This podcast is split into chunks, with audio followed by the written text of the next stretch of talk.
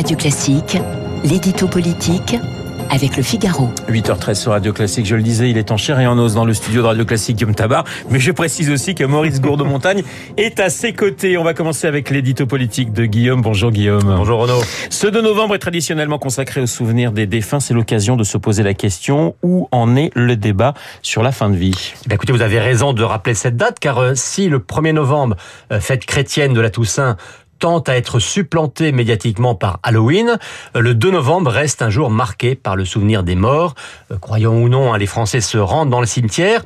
Et c'est pour profiter de cette attention portée aux défunts euh, que l'Association pour le droit à mourir dans la dignité a capté et détourné cette fête elle aussi chrétienne, pour en faire leur journée de pression en faveur de l'euthanasie active et du suicide assisté.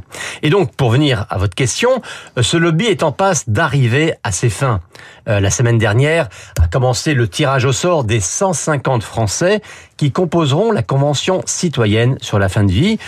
Une convention qui débattra durant quatre mois avant que le Parlement s'empare du sujet et vote probablement une loi ouvrant l'accès au suicide et à l'euthanasie. La semaine dernière, vous rapportiez vous-même dans le Figaro des confidences d'Emmanuel Macron assurant n'être, je le cite, pas pressé d'aboutir à une loi. Hésiterait-il Alors, ces confidences, Emmanuel Macron les a faites effectivement euh, lundi de la semaine dernière dans l'avion qui le ramenait de Rome.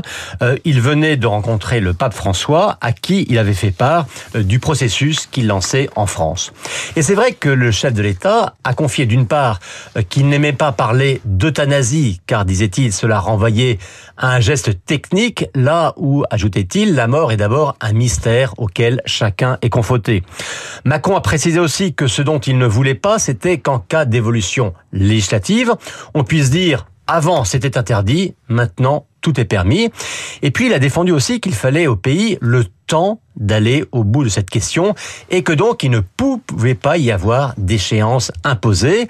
Euh, c'est déjà une évolution, hein, car lorsqu'il a lancé la Convention citoyenne sur le sujet, il avait dit aboutir d'ici à la fin de l'année 2023. Maintenant, il dit que ça n'est plus une une date butoir.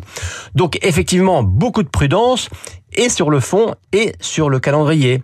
Mais ça, il l'a dit en rentrant de chez le pape car quand il avait décoré quelques jours avant Lynn Renault, hein, égérie des pro-euthanasie, il s'était montré très chaleureux avec son combat et lui avait dit « Nous le ferons ». D'où cette question, son discours s'adapterait-il à son interlocuteur? Alors dans le Parisien hier, le président des évêques de France a mis en garde contre une ligne rouge, hein, je le cite. La vie de l'Église peut-il compter dans une république laïque? Alors on le répète assez, hein, la République est laïque, mais la société, elle, elle est faite de la sensibilité, religieuse ou autre, de tous ceux qui la composent. Et s'il y a un sujet dont les politiques ne peuvent pas s'estimer exclusifs propriétaires, c'est bien celui de la fin de vie. Alors la grammaire, eh écoutez, finalement, c'est Emmanuel Macron qui l'avait rappelé lui-même dans son discours au Bernardin. Les religions, avait-il dit, ne dictent pas la loi, mais elles ont le devoir de parler, même quand elles dérangent. Eh bien, c'est ce que fait aujourd'hui l'Église. L'édito politique, signé Guillaume Tabar. Tout de suite, mon invité.